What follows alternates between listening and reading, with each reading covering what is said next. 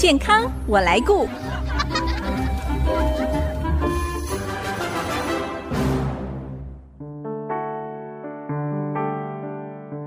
听众朋友，大家好，我是王淑荣，欢迎收听《健康我来顾》节目，一起关心你我的健康。根据世界卫生组织 WHO 统计，自杀已经成为全球青少年人口的第二大死因。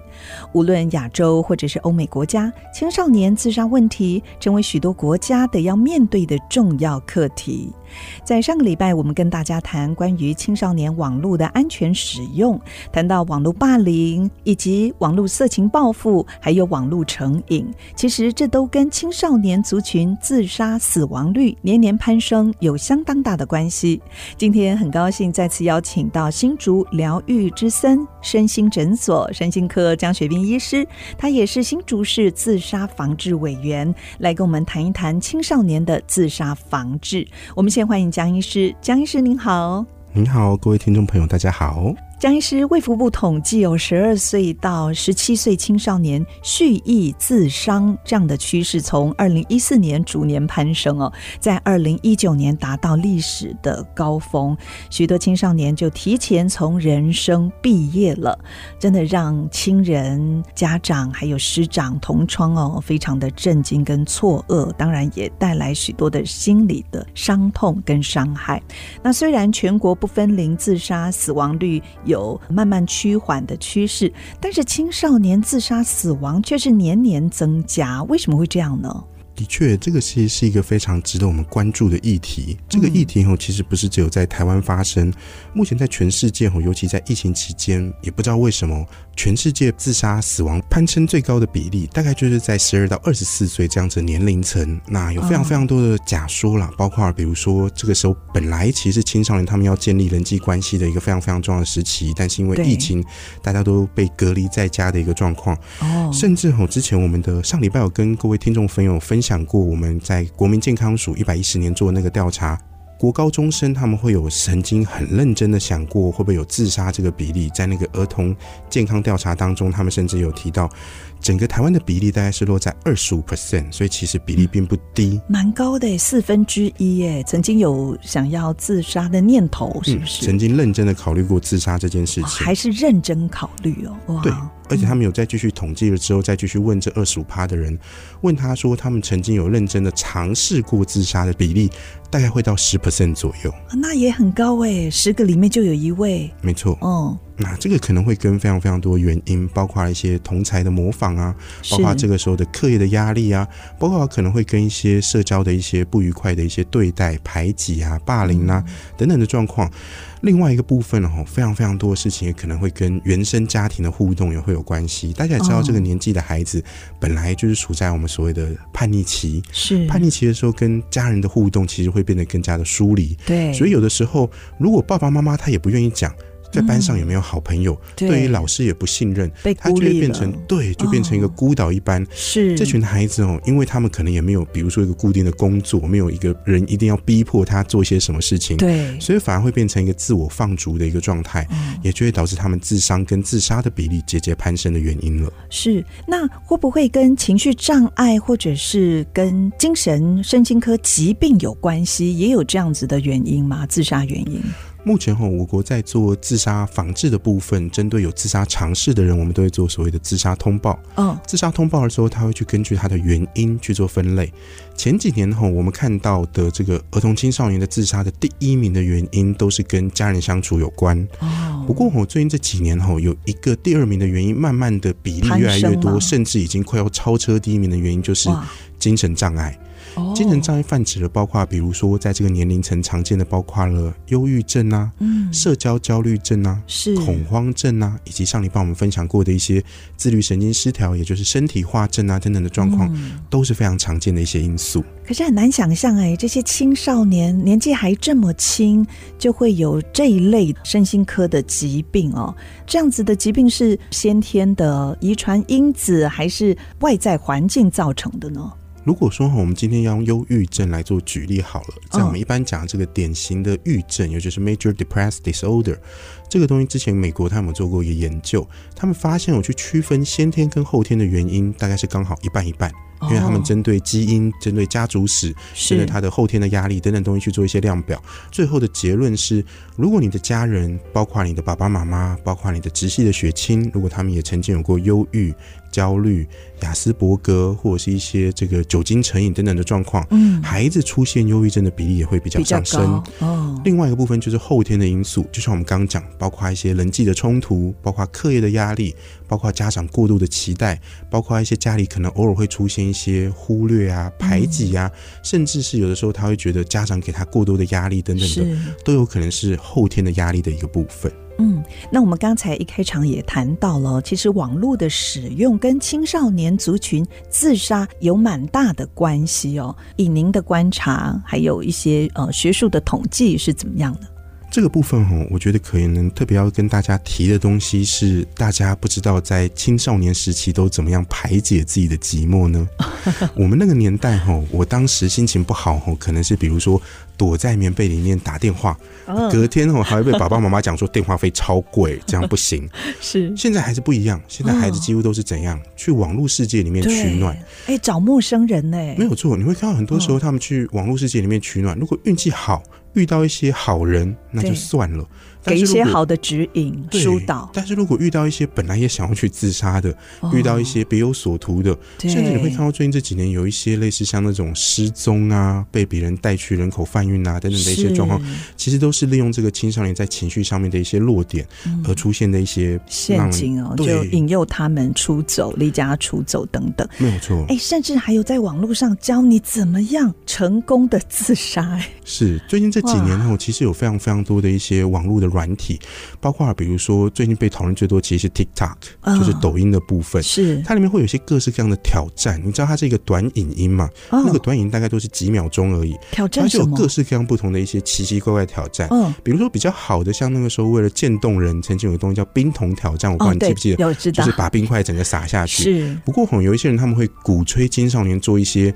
尝试自己快要死掉，但是又不死掉的那个状态的一些挑战，比如说窒息挑战。比如说割腕挑战，比如说这个站在高空然后拍一些比较危险的照片的挑战，这都好危险呢。对，我们之前发现有非常多的国外的案例都是这样子，但是那个东西就很像是一种病毒式的一个宣扬。你可以看到，当你拍出那种很 dope 很厉害的影片的时候，哇，你的那个流量就会增加。现在所有的人基本上都很希望可以得到别人的关注，对。但是很多时候得到关注不是因为正向行为，而是因为一些负向的一些表现，而且还可能会。付上生命的代价，哎，没有错。所以，我们常常会说，有的时候，你说他真的是很认真的要自杀吗？我们常常会说，有非常非常多青少年都是在玩火，有的时候不小心真的烧到自己了，他自己也并不知道这样子。哦，或许我可以跟大家举一个例子，是之前在去年的年底的时候，有一个新闻，不知道有没有让大家注意到，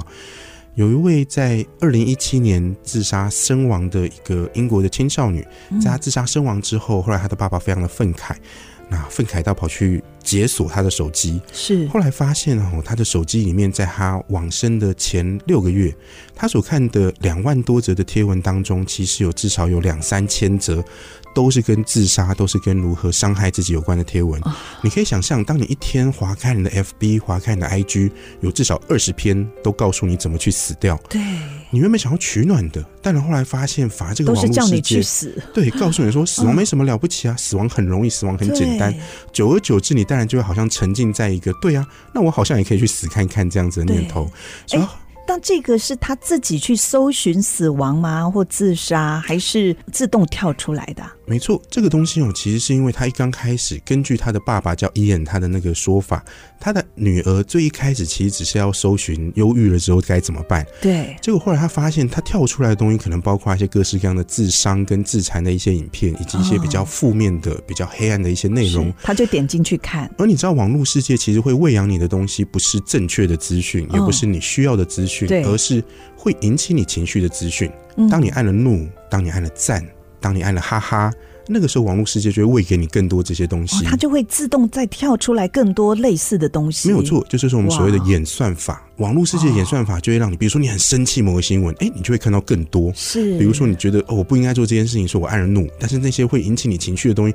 就会吸引你有更高的网络粘着度。所以看到现在社交软体，基本上它给的不是你需要的。而是会引起你情绪的东西。哇，那这位英国的爸爸一定超伤心的，在他孩子这个女孩最需要帮忙的时候，竟然在网络上得到的是这些资讯，那谁能负责呢？没错，也因为这样子哦，我们为什么讲到刚刚那个新闻是在去年底的时候，北伦敦法院就宣判，嗯，他的女儿是全世界第一个被法院公正认定被网络世界杀死的人。是，希望他这样的案例能够带给世人一些警讯哦。刚才您谈到哦，就有些青少年他并不是真的想要自杀结束生命哦，也许只是一时的冲动，或者是尝试一个什么样的抖音挑战。那这些青少年在做自杀行为的时候，他们能够理解自杀的后果跟死亡之间的连结吗？这个东西哦，或许各位听众朋友可以想看看，你是什么时候第一次知道什么叫做死亡的？比如说，你的妈妈的过世，你的祖母的过世，您最喜欢的狗狗的过世，什么时候你知道什么东西叫死亡？死亡其实是一种物理上的、哲学上的，甚至是心灵上的一种永远的消逝。对，它是一个不可逆的。不过，我们真的在这群青少年，他们真的做出自杀尝试的时候，是理解自杀了之后会等于会导致死亡这样子一个后果吗？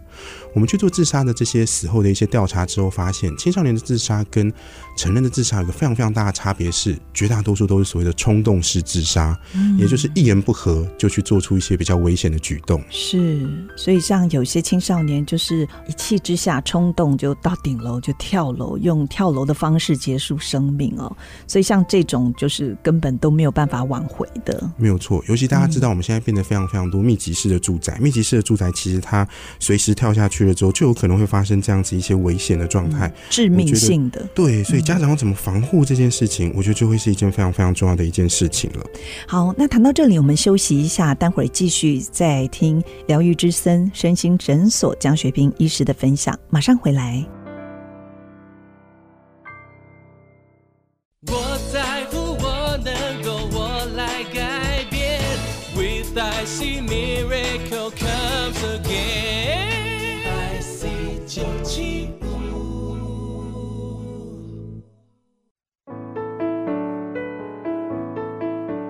现在所收听的是 ICG 竹科广播 FM 九七点五健康我来顾节目，我是王淑荣。今天我们邀请到新竹疗愈之森身心诊所身心科江学斌医师来跟我们谈青少年的自杀防治。刚才在上一段，江医师您有提到一个词哦，就是自杀通报系统，这个是政府公部门所建构的一个系统，是不是？是的，没有错，哦、是专门做自杀防治。因为自杀防治法当中有规定，如果您是一些相关的法律规范的人员，包括比如说医疗人员、嗯、社工人员、警消、老师等等的，如果你有知道有一个人有做出自杀尝试的这个举动，有碰到这样的个案。一定要通报，对，一定要做通报这是必须的，这是必须的。不过实际上目前是没有法则，所以是比较像是鼓励大家一定要做通报这样。是是。那新竹市自杀死亡的案例，好像有蛮高的比例是在死亡之前没有进入过自杀通报系统。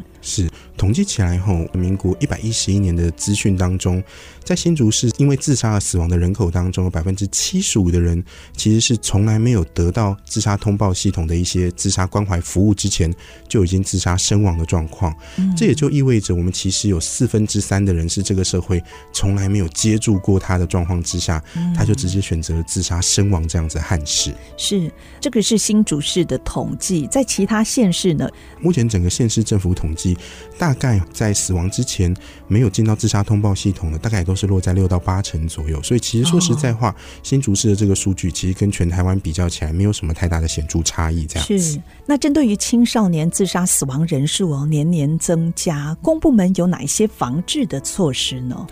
尤其哈，我们刚刚提到青少年非常多都是冲动式的自杀，嗯，我们会看到青少年自杀的主因。如果我们看最新的数据，在民国一百一十年，十四岁以下自杀身亡的案例。百分之八十五都是因为跳楼的状况。对，所以不知道你有没有看过那种呃日本的一些日剧，哦，常常在学校的顶楼哈，他们会有一个超级高的铁丝网。铁丝网，对，他就是要让他如果真的要做出自杀的举动，非常不容易。对，我常会开玩笑说，好像要自杀前还要铁人三项，是，是，是要先爬上去。对，但是你可以看到哈，目前我们台湾有非常非常多高楼，其实你要上到顶楼，嗯，还有学校，其实有一些憾事是出现在学校，没有错，是很容易的。校园。前一阵子哈，我有一个青少年的个案，他来跟我分享他在班上这个最近在传的一篇文章，因为他们刚考完期中考嘛，嗯，就刚考完期中考之后，在他们那个班上的那个 IG 里面，按赞数最多的，他上面是写说考得不好没关系，我们的学校每栋楼都很高啊。那个反而得到按赞数最高，所以你可以知道，其实非常非常多的青少年，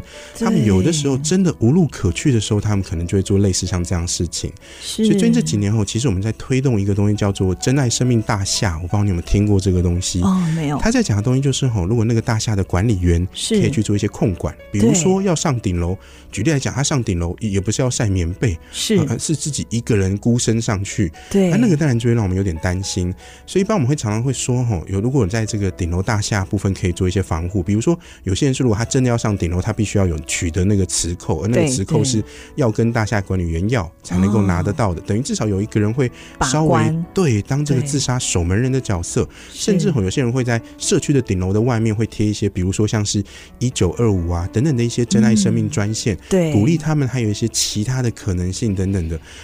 不过，哈，目前在其他的国外，哈，最常做的一件事情，其实非常的单纯，也非常的愚笨，就是家高女儿强。他就是把顶楼整个，你要真的要去跨出去那步，变得非常非常困难，很难爬。确实，因为这个样子，日本跟韩国他们因为这个样子，在校园里面自杀死亡的青少年、青少女的比例，确实是有下降的一个状况。也许在各级学校，特别有比较高楼层的学校，也可以参考一下国外的做法哦，像是增高女儿墙，或者是铁丝网，还有在各个社区，若是高楼的话，就不是随便可以进出那个顶楼。是，我知道您是新竹市自杀防治委员，可不可以稍微介绍一下？自杀防治委员其实是因为我们的这个自杀防治条例当中有规定，县市政府一定要有就是最高的层级，也就是要市长或者县长来举办一个委员会去做全年度的一些自杀防治的状况。嗯，一般我们在开委员会的时候，大概就是这个警察局啊，嗯，教育局啊。